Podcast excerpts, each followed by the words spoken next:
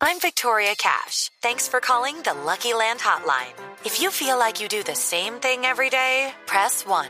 If you're ready to have some serious fun for the chance to redeem some serious prizes, press 2. We heard you loud and clear. So go to LuckyLandSlots.com right now and play over 100 social casino-style games for free. Get lucky today at LuckyLandSlots.com. Available to players in the U.S., excluding Washington and Michigan. No purchase necessary. VGW Group. Void prohibited by law. 18 plus. Terms and conditions apply. Una señal que se enlaza. Regiones conectadas a través de un dial. A partir de este momento, Oscar Montes, Ana Cristina Restrepo, Hugo Mario Palomar, Valeria Santos, Gonzalo Lázari, Rodrigo Pombo y Camila Zuluaga analizan y debaten el tema del día. Colombia está al aire.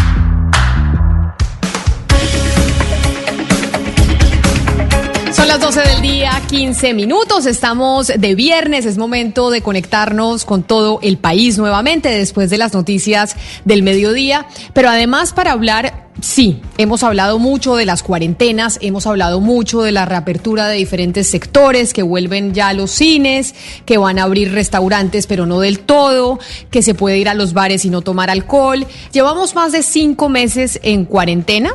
Eh, relajada, no relajada, como quieran ustedes eh, llamarla, pero hay una población que sí ha tenido medidas más estrictas que cualquier otra, y son los niños. Hemos hablado durante esta semana y la semana pasada también de qué pasa con los niños. Si cuando se están tomando las decisiones entre los ministros, con el presidente, la alcaldesa o los alcaldes, gobernadores, etcétera, etcétera, alguien se sienta y tiene y plantea la voz de los niños, porque precisamente por una cantidad de estudios que hay, esta semana comentábamos uno de Harvard, de la Universidad Norteamericana, en donde pueden ser un eh, mayor vector de contagio a diferencia de los adultos y por esa razón pues diferentes autoridades han tomado la decisión de que los niños sigan en sus casas. Pero ¿alguien los ha escuchado a ellos? ¿Sabemos ellos qué piensan? Hoy, aquí en Mañanas Blue, precisamente queremos escucharlos, queremos saber qué piensan los niños. ¿Qué han vivido? ¿Qué quieren hacer? ¿Qué les hace falta? Y por eso decidimos hacer un recorrido por el país para escuchar las voces de algunos de ellos en diferentes ciudades eh, de Colombia sobre qué les hace falta a los menores, qué quieren decir después de cinco meses encerrados. Y esto es lo que nos respondieron. Hola, mi nombre es Tomás Felipe Torres Triana y tengo seis años y extraño ir a la piscina. Bueno, lo que yo más he extrañado durante esta cuarentena ha sido ir al colegio y visitar a mi familia, pero más que todo ir al colegio, porque extraño a mis amigas, a mis profesores, extraño las actividades que realizábamos en educación física, y espero que esto pase pronto para poder reencontrarnos todos. Me llamo Juan David Beltrán, tengo 8 años. En esta cuarentena quisiera estar en familia porque extraño a mi abuela, a mi abuelo, eh, a mi tía, a mi primo. Extraño a mis amigos, extraño jugar con mis hermanas, jugar con ellas, meterme a la piscina con Sophie. Y luego extraño a la profe Rosita. Pues apenas termine la cuarentena me gustaría pues hacer como un compartir con mis amigos o también hacer un, una fiesta donde esté todos, por ejemplo la familia o mis amigos eh, o bueno con la gente que no he podido estar. Me gustaría reunirme con mis amigos y hacer nuevos amigos y poder salir para seguir jugando Lo primero que quisiera hacer es ir al colegio porque allá siempre me divertía, jugábamos en los recreos. Lo que extraño de la vida normal es de que no es, o sea, no, no puedo ir a visitar a mis abuelos, ni puedo ir a, al parque, no puedo ir a la escuela. Entonces, como lo extraño. Por eso es que creo quiero apoyar para que pueda pasar esta cuarentena. Gracias. Hola, Mi nombre es Lucía Londoño Ariola, tengo siete años y lo que más quisiera hacer en este momento es salir a ver a mis amigos y amigas. Soy Tomás Giraldo y tengo seis años y medio. Lo que más me gustaría estar haciendo en este momento es estar jugando tenis. Chao. Hola, tengo seis años y lo que más me gustaría estar haciendo es ir al parque, ir al colegio y nadar. Chao. Y así escuchábamos a algunos niños alrededor del país de lo que les hace falta, porque yo creo que nos ha faltado a nosotros los adultos, también a quienes toman decisiones de política pública, escucharlos a ellos, porque es una población que también tiene opinión, que también siente y que también la está pasando mal en estos momentos de cuarentena. Hoy hemos invitado a tres eh, jóvenes, a tres ni- niños, a que participen con nosotros en Mañanas Blue.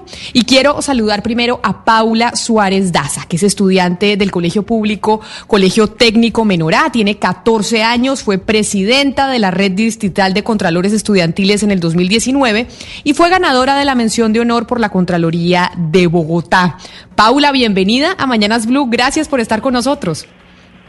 Hola Camila, un gusto, eh, bueno, tenerlos aquí y un gusto también por esta invitación. Muchas gracias. Paula, y yo, usted escuchó a los niños alrededor eh, del país, porque oímos niños de Bogotá, de Medellín, de Cali, de Barranquilla, pero quiero preguntarle a usted como, como niña de 14 años, pero además que es una lideresa en medio eh, de los colegios en Bogotá, su opinión sobre lo que está pasando con las medidas que se toman alrededor de ustedes los niños. Bueno, la verdad es muy complicado decirlo porque, bueno, nuestra Bogotá siempre se va a resumir por lo público y por lo privado y por las necesidades que tenemos los niños y los jóvenes. Pero siento y realmente he visto que nosotros en los colegios públicos lo primero que vemos en este momento es la priorización de todo lo que vemos dentro de las clases virtuales. Entonces eso es muy esencial en este momento. O sea, usted está contenta, Paula, con los con las clases virtuales. Usted dice, nosotros los niños en los colegios públicos, yo sé que usted no puede hablar por todos ni mucho menos, pero dicen, estamos bien con que las clases sigan siendo virtuales y no tener que ir a clases presenciales, porque yo he escuchado a otros niños que decían, lo que más extraño es ir al colegio.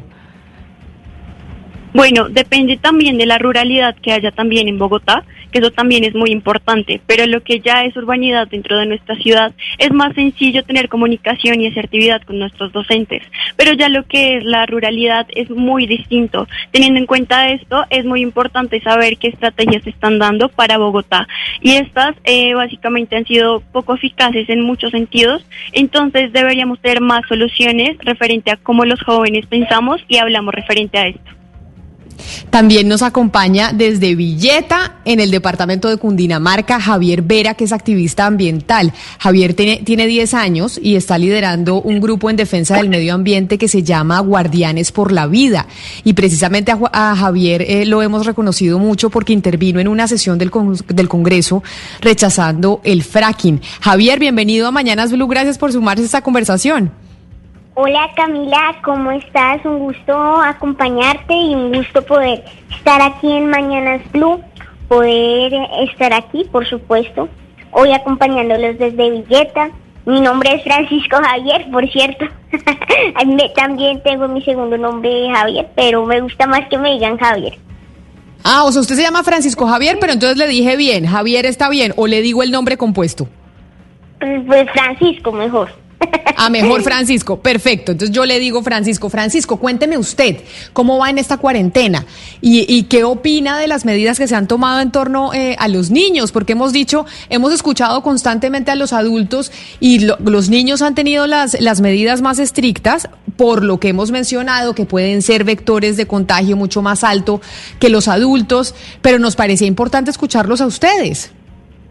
Bueno, pues eh, realmente siempre he estado de acuerdo con el aislamiento preventivo obligatorio con estas clases virtuales, por supuesto también teniendo en cuenta pues las profundas desigualdades que también existen en nuestro país, entonces para algunos también se les dificulta, por ejemplo, en mi caso a veces incluso a mí se me dificultan, de pronto en este momento me estén viendo borroso, por supuesto también, porque pues a veces tengo más, problemas de conectividad o muchos compañeros. Entonces creo que hay que tener en cuenta eh, primero esas desigualdades existentes dentro del, del, mundo de la conectividad realmente.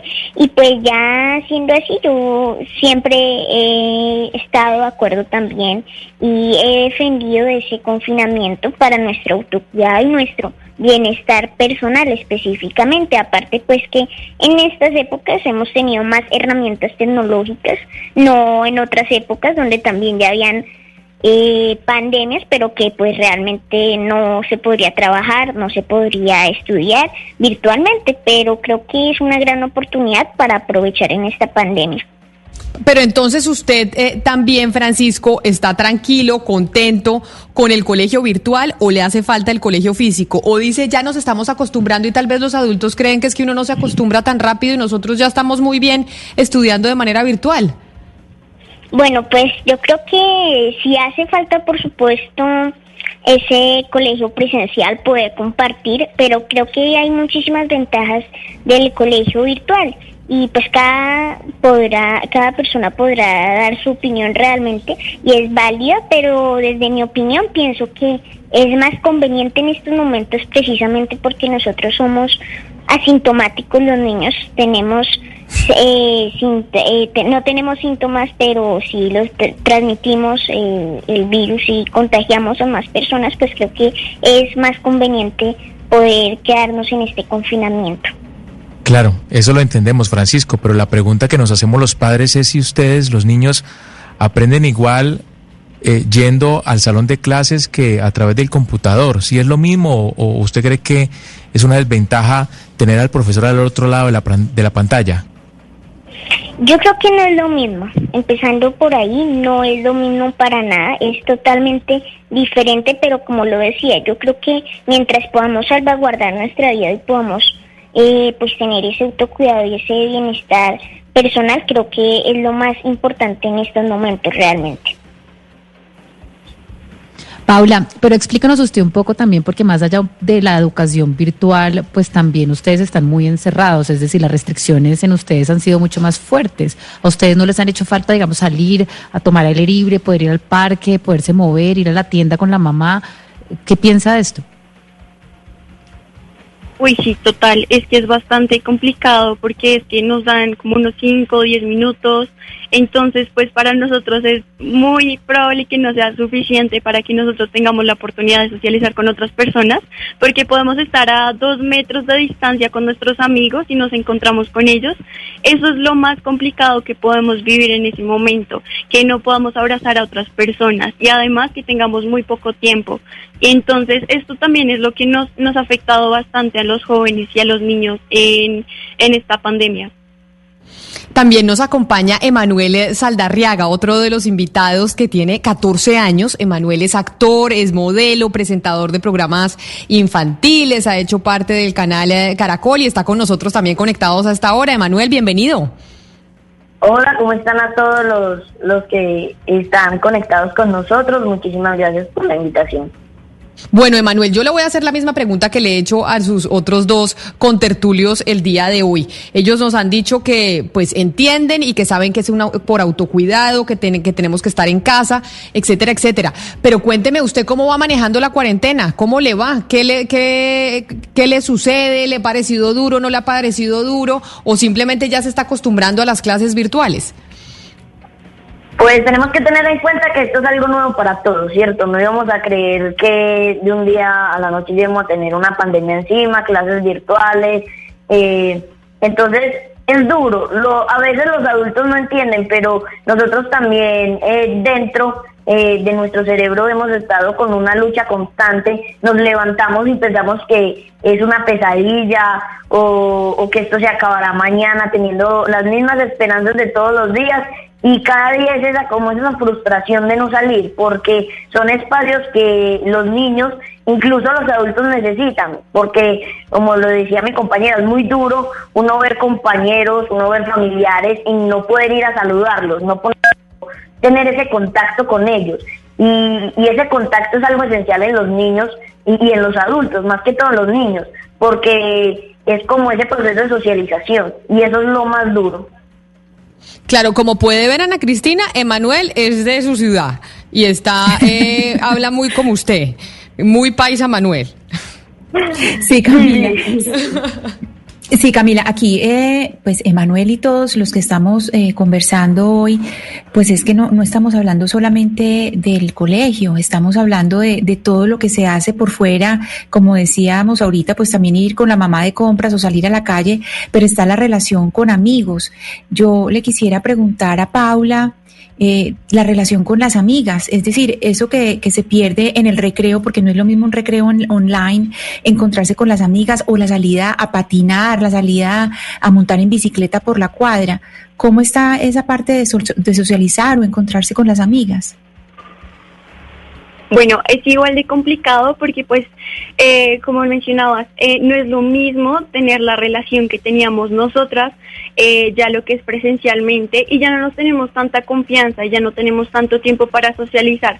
¿Por qué? Porque en este momento, a veces varios, colegios en este momento pueden anotar algo bastante importante y es que como los profesores piensan que no tenemos más tiempo que el de antes, nos mandan muchísimos más trabajos. Entonces, además, no tenemos tanto tiempo como antes. Y eso ha sido lo más complicado que tenemos en este momento. A veces ni siquiera tenemos tiempo para nuestra familia por el simple hecho de que nos mandan bastantes trabajos y no sabemos en este momento cómo ocupar ese tiempo tan importante que tenemos. Entonces, eso ha sido lo bastante complicado entre nuestros amigos. Francisco, yo tengo dos hijos, el mayor tiene seis años y cuando le pregunto pues que cómo le parece esta cuarentena, que cómo se siente, pues él me dice que extraña muchas cosas, pero que está contento de poder tener a sus papás más en la casa, eh, que comparte muchísimo más tiempo con su familia. Quiero saber si tú de pronto te sientes igual, tienes a tus papás cerca, has podido compartir más, ¿cómo han sido estos días de cuarentena para ti? Bueno, yo creo que con mi familia yo he podido compartir mucho más. Creo que todos hemos podido convivir mucho más con nuestra familia, poder sentarnos a hablar eh, con nuestra familia cómo estamos realmente psicológicamente, porque como lo decía nuestro compañero Emanuel, pues eh, es un, un poco frustrador levantarse y estar confinado, no poder salir eh, tan solo 10 o, o 15 minutos regularmente pero creo que sí he podido vivir mucho más, convivir mucho más, como lo digo, con mi familia, porque antes teníamos establecidos unos horarios, nos tocaba ir a estudiar, nos dejaban trabajos, descansábamos, de pronto también salíamos a jugar y ahora es mucho más diferente, de pronto también, como lo dice Paula, nos dejan muchos trabajos, pero aún así seguimos como en esa convivencia con la familia activamente todo el día. Emanuel, mire, un oyente nos escribe a través de WhatsApp en el 301-764-4108 y nos dice que gran porcentaje de los niños se están aburriendo en sus casas porque sus papás nunca habían tenido la vocación de ser guías, maestros o de ser papás de verdad. Pero más allá de ser papás de verdad, yo le quiero preguntar a usted, Manuel, yo he hablado con muchos papás que dicen, me está tocando volver al colegio porque me toca estar al lado de mi hijo o mi hija estudiando y eh, pendiente de que se concentre en las clases. En el caso suyo, ¿cómo es eh, las clases virtuales y esa relación con sus papás? ¿O básicamente eh, sus papás no tienen nada que ver en su proceso educativo? Bueno, hay que tener en cuenta que eh, la enseñanza virtualmente y presencial es muy diferente, ¿cierto? No aprendemos lo mismo porque, como le digo, es algo nuevo para nosotros y algo nuevo también para los profesores. Entonces es duro enseñar. Eh, el proceso académico tiene que ver mucho con los padres porque en esta pandemia, como yo, como yo les digo, es una lucha constante, entonces ellos son los que a veces nos pueden dar como ese empujoncito, nos dicen, venga, yo te ayudo a hacer estas tareas, cuáles te faltan. Eh, en mi caso no, no está como muy muy a línea porque yo ya he estado como un poquito un poquito familiarizado con las clases virtuales, ¿cierto? Entonces eh, yo puedo a mis compañeros para que todos eh, se puedan conectar a las clases y hacer las tareas. Emanuel, eh, yo le quisiera preguntar a usted, pero también a Francisco Javier y a Paula, por los deportes. Si alguno de ustedes practica deporte o practicaba deporte en el colegio, no sé, que hubiera representado al colegio algo en, a nivel competitivo, o si tienen amigos que practicaran deporte a nivel competitivo, ¿qué está pasando con los niños que practican deportes? Empecemos con Emanuel. Eh, sí, el deporte es muy esencial en los niños, ¿cierto? Porque nos mantiene activos, eh, esas energías que tenemos son muchas. Eh, yo estoy en unas clases de Ultimate, también jugaba fútbol, pero debido a toda esta pandemia, a todas estas restricciones, no se pueden hacer. Nos estamos a veces reuniendo eh, a través de, del computador, a través de línea, y hacemos varios ejercicios, tenemos un espacio, pero hay personas que en su casa no tienen espacio para entrenar, entonces también se les limita mucho. Y es algo que debemos de, tener en cuenta mucho, es el deporte. Eh, y Paula, Paula sabe, eh, practica algún deporte o sabe de amigas que no estén entrenando eh, por, por la pandemia o, o que estén con problemas con la práctica deportiva. Bueno, pues eh, en su tiempo estuve 10 años en danzas y las chicas del equipo de danzas en este momento toda la escuela de formación eh, pues deportiva en toda la localidad de Los Mártires se ha fortalecido más de lo que estaba antes en presencialidad y eso ha beneficiado a chicos de diferentes colegios de la localidad.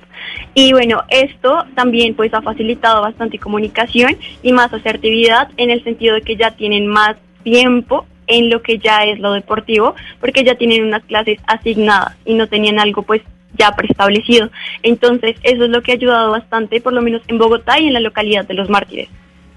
Ah, entonces les tienen unas clases y, son predeterminadas y se las mandan, ¿no? ¿O cómo hacen?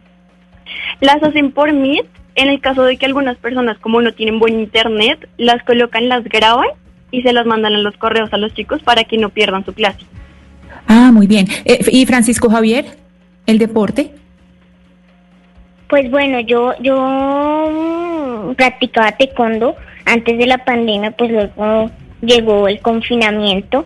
Eh, también pues me gustaban hacer muchos deportes, me gustaba nadar, me gustaba salir a montar en cicla de pronto también algunas veces, pero pues como también lo explicaba Emanuel, de pronto muchas personas no tienen un espacio y es muy limitado para poder hacer deporte, aunque también es muy necesario poder, eh, pues, digamos, gastar nuestras energías en algo productivo y el deporte es algo bastante productivo.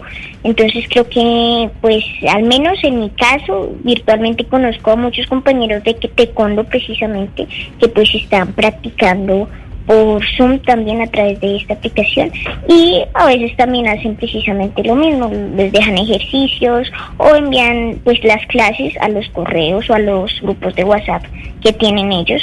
Y eso es lo que se ha hecho pues ahorita en la pandemia, aunque creo que sí es muy necesario ese deporte aún así sea desde la casa en espacios limitados. Sí, yo le quiero preguntar a Paula, eh, constantemente todos los días el presidente de la República está hablándole a los niños eh, de sus anuncios, nuevos programas, nuevas iniciativas para, para de alguna manera ayudar a los niños en esta situación. Pero Paula, ¿tú qué le dirías al presidente Duque? ¿Cuál sería tu mensaje en este momento para el presidente en lo que tiene que ver con las medidas que está tomando con respecto a los niños en esta pandemia?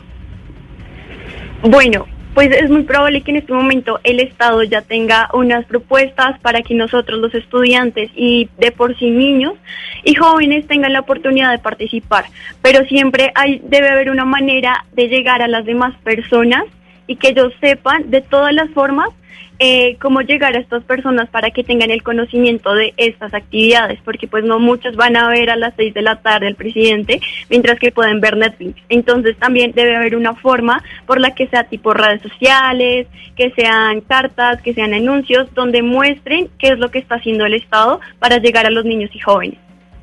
Claro, esa misma pregunta se la quiero hacer a usted, Emanuel, y posteriormente a Francisco, esa pregunta que hace mi compañero Oscar desde Barranquilla, porque yo he planteado como que a mí me da la impresión que en esas mesas de trabajo entre los ministros y el presidente, pues nadie está pensando realmente en los niños, se toman medidas eh, de política pública, pero poco se piensa en los niños que podrían estar pensando y cómo, cómo están de afectados. ¿Usted ¿qué le diría o qué le pediría a esos ministros y al presidente que toman las decisiones de los temas de cuarentena frente a los niños? Claro, eh, bueno, hay que aclarar que yo estoy a favor del confinamiento porque tenemos que salir rápidamente de este virus y que mejor que cada uno protegiendo, ¿no es cierto? Eh, yo creo que en este momento, por ejemplo, reabrir, los colegios o dejar que niños eh, puedan salir a, jugar fútbol, eh, así con, con, en conjunto, eso no, no lo estoy promoviendo porque eh, en este momento no las decisiones no se pueden tomar por, por si queremos o si lo extrañamos. Las decisiones en este momento se tienen que tomar eh, con un futuro, con una visión en el futuro, eh, si esto va a traer consecuencias o, va a ser más un bien que un mal. Y empezar a reabrir estos colegios apenas bajando de un pico, con las UCI todavía estando en un gran nivel, eh, también hay que tener en cuenta que los niños no somos inmunes al virus, ¿cierto? Hay niños con diabetes, con asma, entonces todo mundo se puede afectar con este virus. Y, y reabrir los colegios no sería como muy gran idea, porque traería cosas, eh, muchas consecuencias más que beneficios. Y, y eso también hay que tenerlo en cuenta, las decisiones que se tienen que tomar no, no solo es por porque uno quiere, sino eh, ver todo lo que está pasando alrededor y si es aceptable eh, volver a reabrir todo esto. Esa misma pregunta, Emanuel, se la voy a hacer a Francisco. Francisco, ¿usted qué le diría a los ministros, al presidente que toman decisiones en torno a los niños en el marco de esta pandemia y de las cuarentenas? Bueno, como lo dijo Paula, yo creo que sí hace falta a través de otros medios, no a través solo de esas emisiones presidenciales, eh, pues tener como ese, ese, esa participación también de los niños, a ver cómo se están sintiendo los niños en este confinamiento por las decisiones tomadas por esos ministros y por el presidente y por todo su gabinete. Y realmente creo que también, como lo decía Emanuel, creo que no es pertinente y es un poco imprudente llegar a, a reabrir los colegios, a reabrir incluso, me atrevería a decir, muchos sectores del comercio. Por ahora, creo que lo más importante, como lo he dicho y como eh, lo he dicho sí durante toda la entrevista, es privilegiar primero la vida de, de los niños, de los jóvenes, y, pues creo que ese es el mensaje para el presidente, que gobierne para la vida específicamente e integralmente eh, para los jóvenes, teniendo en cuenta también que pues somos asintomáticos como lo decía antes. Francisco, eh, hay muchos padres eh, agobiados por estos días porque no saben cómo entretener a sus hijos. O sea, se tornan impacientes al verlos allí como, como en, encerrados en, en, su casa, en su apartamento, sin poder hacer las actividades que normalmente hacían. ¿Usted qué le sugiere a esos padres que incluso pues acuden a la tecnología y permanentemente le, le proporcionan a los niños una tableta, un computador o un celular para que se entretengan de esa forma? ¿Qué, qué, qué otra forma hay para entretenerse en medio de una cuarentena como esta diferente a estos aparatos tecnológicos? Bueno, yo creo que sí es muy complicado porque si ya no te podemos, por ejemplo, en el caso de poder ir a golpearle a nuestro compañero y preguntarle si podemos ir a jugar, sino ahora es escribirle por WhatsApp y preguntarle si podemos jugar a través de la pantalla de, la consola PlayStation o, o, de la PC, pues es muy complicado, pero creo que en realidad como hemos estado más unidos en familia, creo que hay muchísimas actividades, podemos jugar juegos de mesa, podemos leer, de pronto los que también tengamos un espacio grande, podemos hacer ejercicio, podemos hacer lo que nos gusta, si nos gusta escribir, mm, si nos gusta también, por supuesto, pues entretenernos simplemente hablando con nuestra familia, conversando, discutiendo de muchos temas o también por supuesto si nos gusta jugar con nuestros animales de compañía, jugar con nuestra familia y muchas actividades más que creo que se pueden llevar a cabo en estos momentos. Por ejemplo, ahí es cuando llega a jugar esas decisiones que, está toma que están tomando las instituciones, ya que, por ejemplo, hay muchas convocatorias desde muchas instituciones para participar en, en por ejemplo, videos, en, en cuentos, en historias. Entonces, eso es, lo que yo pienso desde mi percepción que se puede realizar en la casa y lo que nos gusta en sí. Emanuel, yo le hago una pregunta muy parecida a la que hace mi compañero Hugo Mario en Cali y tiene que ver con la mm, tecnología. Muchos padres dicen que con la tecnología los niños no se aburren. ¿Usted ya se aburrió de la tecnología, del celular, del PlayStation? Es, es algo complicado que yo creo que los padres deben de manejar, eh, deben de tener un buen criterio al ya tener como esos límites para los hijos. Bueno, de- decimos, bueno, ya jugaste bastante o te doy un tiempo limitado porque en este momento eh, estamos en una era que está siendo absorbida por la tecnología y puede que más adelante la tecnología nos reemplace y eso es lo que nosotros no queremos. Eh, y es tener en cuenta, como te dije, esos límites. Eh, como lo decía mi compañero, hay muchísimas cosas para uno entretenerse. Está, por ejemplo, leer un libro, dibujar, escribir. Eh, ahora con la tecnología eh, podemos hacerla para un bien, ¿cierto? Eh, Claro, Manuel, pero, pero te, te interrumpo ahí porque quisiera ver tu opinión como niño. Como niño, ¿tú te aburres de jugar PlayStation todo el día? ¿O de tener el celular todo el día? ¿Crees que los niños se aburren o ya se aburrieron de la tecnología?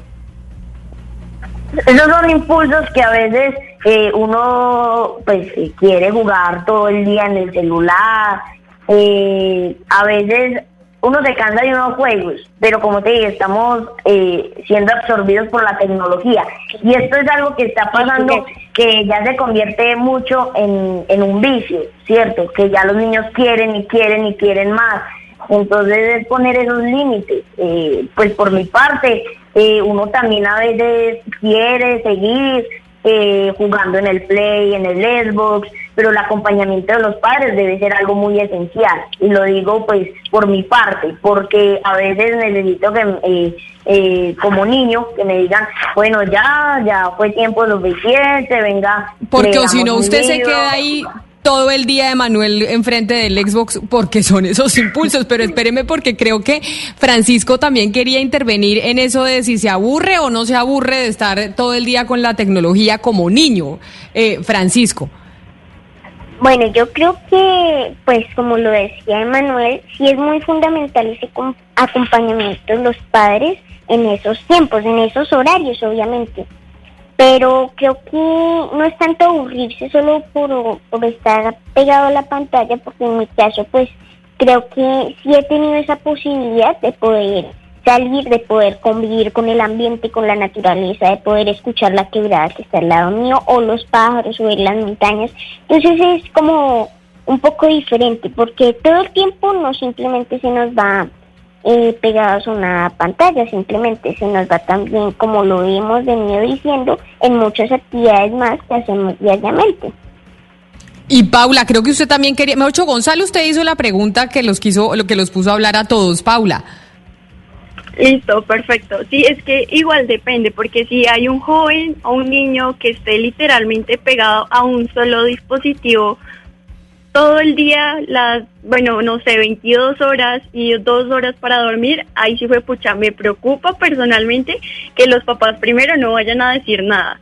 Y segundo, o sea, los niños siendo niños igual tienen que ayudar de cierta forma a su familia, a su hogar, deben haber tiempos en familia. Entonces, sí, yo creo que en este momento pues hay jóvenes que no se van a aburrir del Netflix, del PlayStation, del Xbox. Igual debe haber un momento en el que deben ayudar a su familia y a su hogar.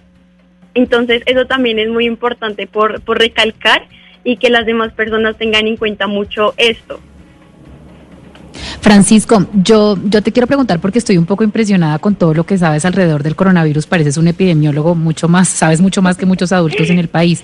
Y quiero preguntarte cómo se le debe hablar a un niño sobre este tema. O sea, ¿qué son los mensajes que tiene que, que darle los padres? Porque no todos tienen la claridad que tú tienes y hay muchos que tienen miedo, incertidumbre y los papás también no saben cómo hablarles. ¿Dónde aprendiste tú todo esto que sabes y cómo debemos los papás pues hablarles a ustedes, a los niños, a los menores sobre lo que está ocurriendo? Yo creo que primero hay que sobre todo entender la situación y tener empatía. La, los valores en este momento como la empatía son muy necesarios Y creo que primero debemos entender ese privilegio que tenemos en este momento porque pues hay muchos niños que tampoco, como lo decía desde el principio, no tienen ese acceso al Internet. Ese es el primer mensaje, pero hablando con un mensaje de esperanza, yo creo que los padres primero deberían llevar ese acompañamiento en las clases, en, todas esas actividades, en la lectura, poder apoyar a los jóvenes y en lo que quieran hacer. Poder generar ese espacio donde los padres, la madre o el padre o los abuelos o las tías o los primos pueden apoyar también a sus hijos, a sus sobrinos, a sus nietos en las actividades que ellos amen. Ese es el primer mensaje realmente, que los padres apoyen eh, a los niños en ese ejercicio de poder ser libres en lo que ellos quieren hacer eh, porque lo aman o porque les apasiona realmente. Y por otra parte, creo que también es muy fundamental entender lo que hemos hablado. Simplemente yo creo que tú, me, tú haces referencia a que podría ser epidemiólogo me da mucha risa realmente porque pues estos estudios y estas estas cosas pues que hoy yo les estoy contando sobre que podemos ser asintomáticos ya todos lo deberíamos saber y todos lo sabemos a través de muchos estudios de muchas universidades a través de eh, por ejemplo muchas emisiones residenciales pero creo que el mensaje también es a pensar como lo decía eh, privilegiando primero nuestra vida y nuestro autocuidado y esas medidas de bioseguridad si llegamos a salir. Como ese mensaje que sobre todo también está el bienestar familiar y el bienestar colectivo de todos nuestros familiares. Ese es el mensaje para los padres, por supuesto. Emmanuel, yo te pregunto, ¿le recomiendas a los papás no ver noticias todo el día? Porque suele pasar también de que los papás tienen el televisor prendido todo el día con noticias y contaminan el ambiente de la familia y de la casa. ¿Tú le recomiendas a los papás que no vean noticias todo el día? Recomiendo que no vean noticias todo el día porque a veces las noticias eh, solo se van a noticias negativas a que un desastre, a que hubo tal cosa, que el virus ya ha matado yo no sé cuántas personas, ha contagiado a un montón, eh, que niños. Entonces empiezan a llenar la mente de uno con tantas cosas negativas que hacen que esta pandemia sea aún más fuerte para nosotros. Y lo que necesitamos es como esa, esa luz al final del túnel que nos puede mostrar los medios de comunicación. es algo que, que en vez de decir cosas buenas, a veces se enfocan mucho en, en esas cosas negativas. Y eso es lo que yo a veces he criticado de los medios de comunicación, porque deberían eh, menos irse por las cosas negativas. Es muy fácil decir eh, en lo que uno está fallando, qué defectos tiene, eso es súper fácil.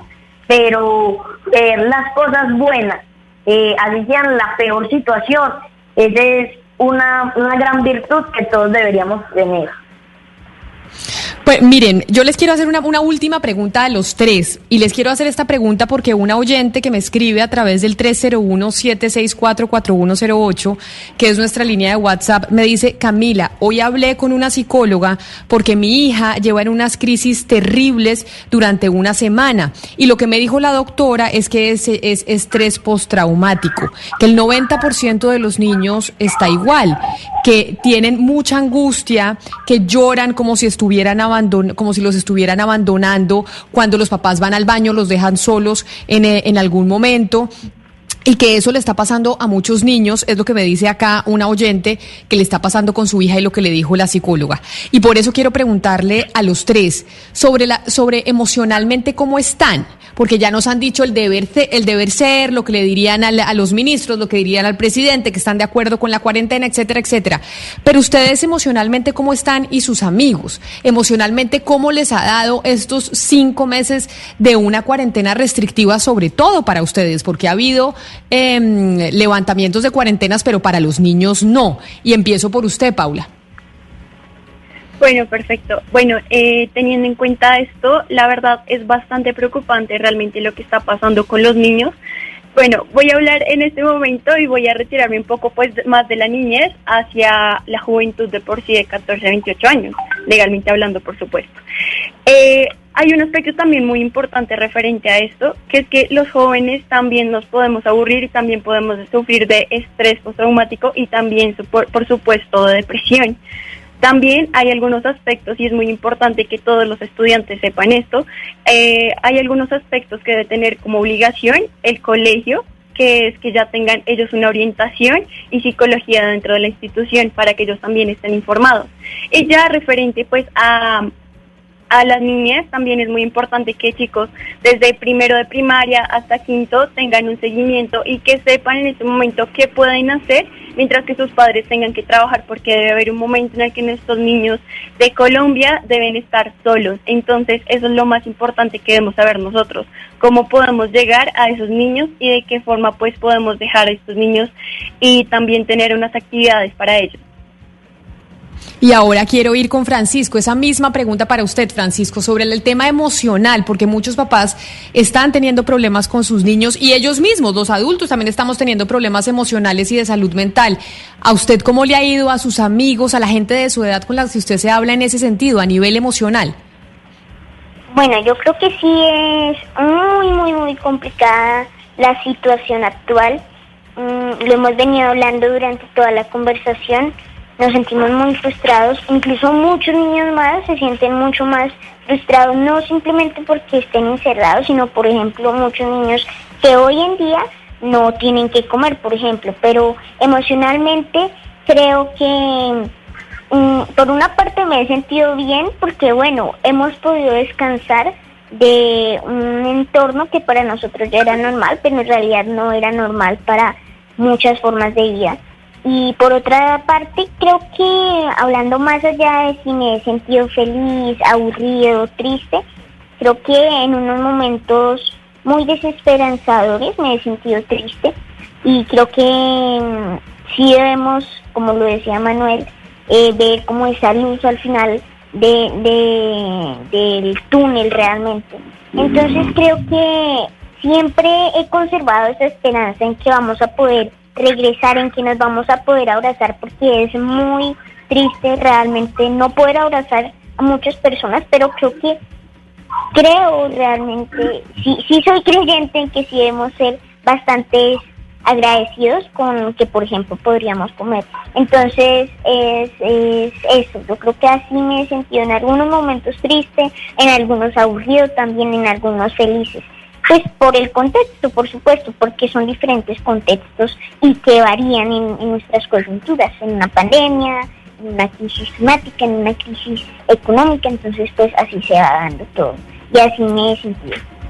Y Emanuel, y usted, esa última pregunta también para usted, emocionalmente, ¿cómo le ha ido en medio de la pandemia y a sus amigos, a sus primos, con quien se hable usted de su edad?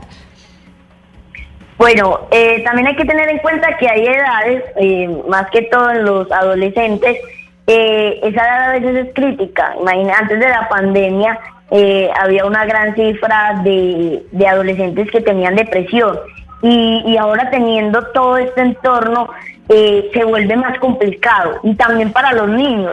ese, esa xenofobia que uno a veces también puede sentir o que no toco esto porque me contagio, el miedo a, contagiar a mi familia, a perder lo que más uno quiere, es el estrés postraumático que, le, que nos da a nosotros, eh, a los niños y a los adolescentes.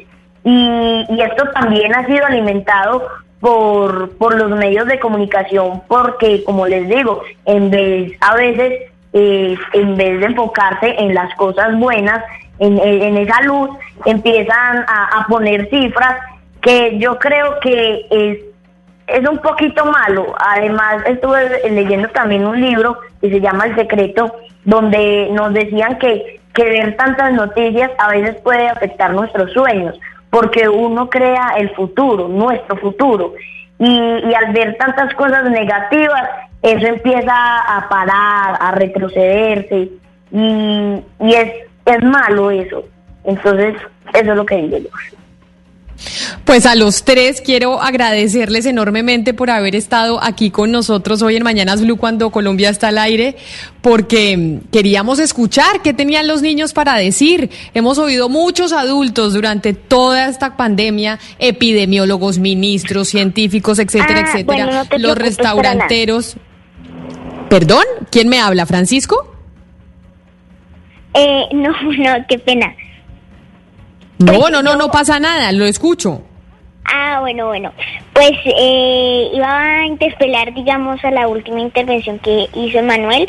Creo que sí es necesaria esa esperanza siempre en, en todos los momentos, pero por supuesto que sí creo que debemos tener esas cifras, eh, aunque pues haga falta de esperanza, creo que sí, sí es necesario también poder estar informados. Bueno, o sea que usted sí quiere estar informado. Aquí lo acompañamos y lo vamos informando a los tres, a Emanuel, a Javier, a Paula. Muchas gracias por participar hoy con nosotros aquí en Mañanas Blue cuando Colombia está al aire. Queríamos escucharlos, saber qué piensan los jóvenes, saber qué piensan los adolescentes, los niños y cómo han vivido esta pandemia. A los tres mil gracias por habernos acompañado hoy aquí en Mañanas Blue y a ustedes, por supuesto, los que estuvieron conectados con nosotros a través de Facebook Live y quienes nos enviaron mensajes a través del 301-764-4108. Mil gracias por participar. Hemos leído todas sus opiniones. Hasta aquí llegamos nosotros en Mañanas Blue cuando Colombia está al aire y nos volvemos a encontrar el lunes a las diez y media de la mañana. Feliz fin de semana. It is Ryan here, and I have a question for you. What do you do when you win? Like, are you a fist pumper? A woohooer, a hand clapper, a high fiver. I kind of like the high five, but if you want to hone in on those winning moves, check out Chumba Casino. At chumbacasino.com, choose from hundreds of social casino style games for your chance to redeem serious cash prizes. There are new game releases weekly, plus free daily bonuses. So don't wait. Start having the most fun ever at chumbacasino.com. No purchase necessary. Group. Void were prohibited by law. See terms and conditions. 18 plus.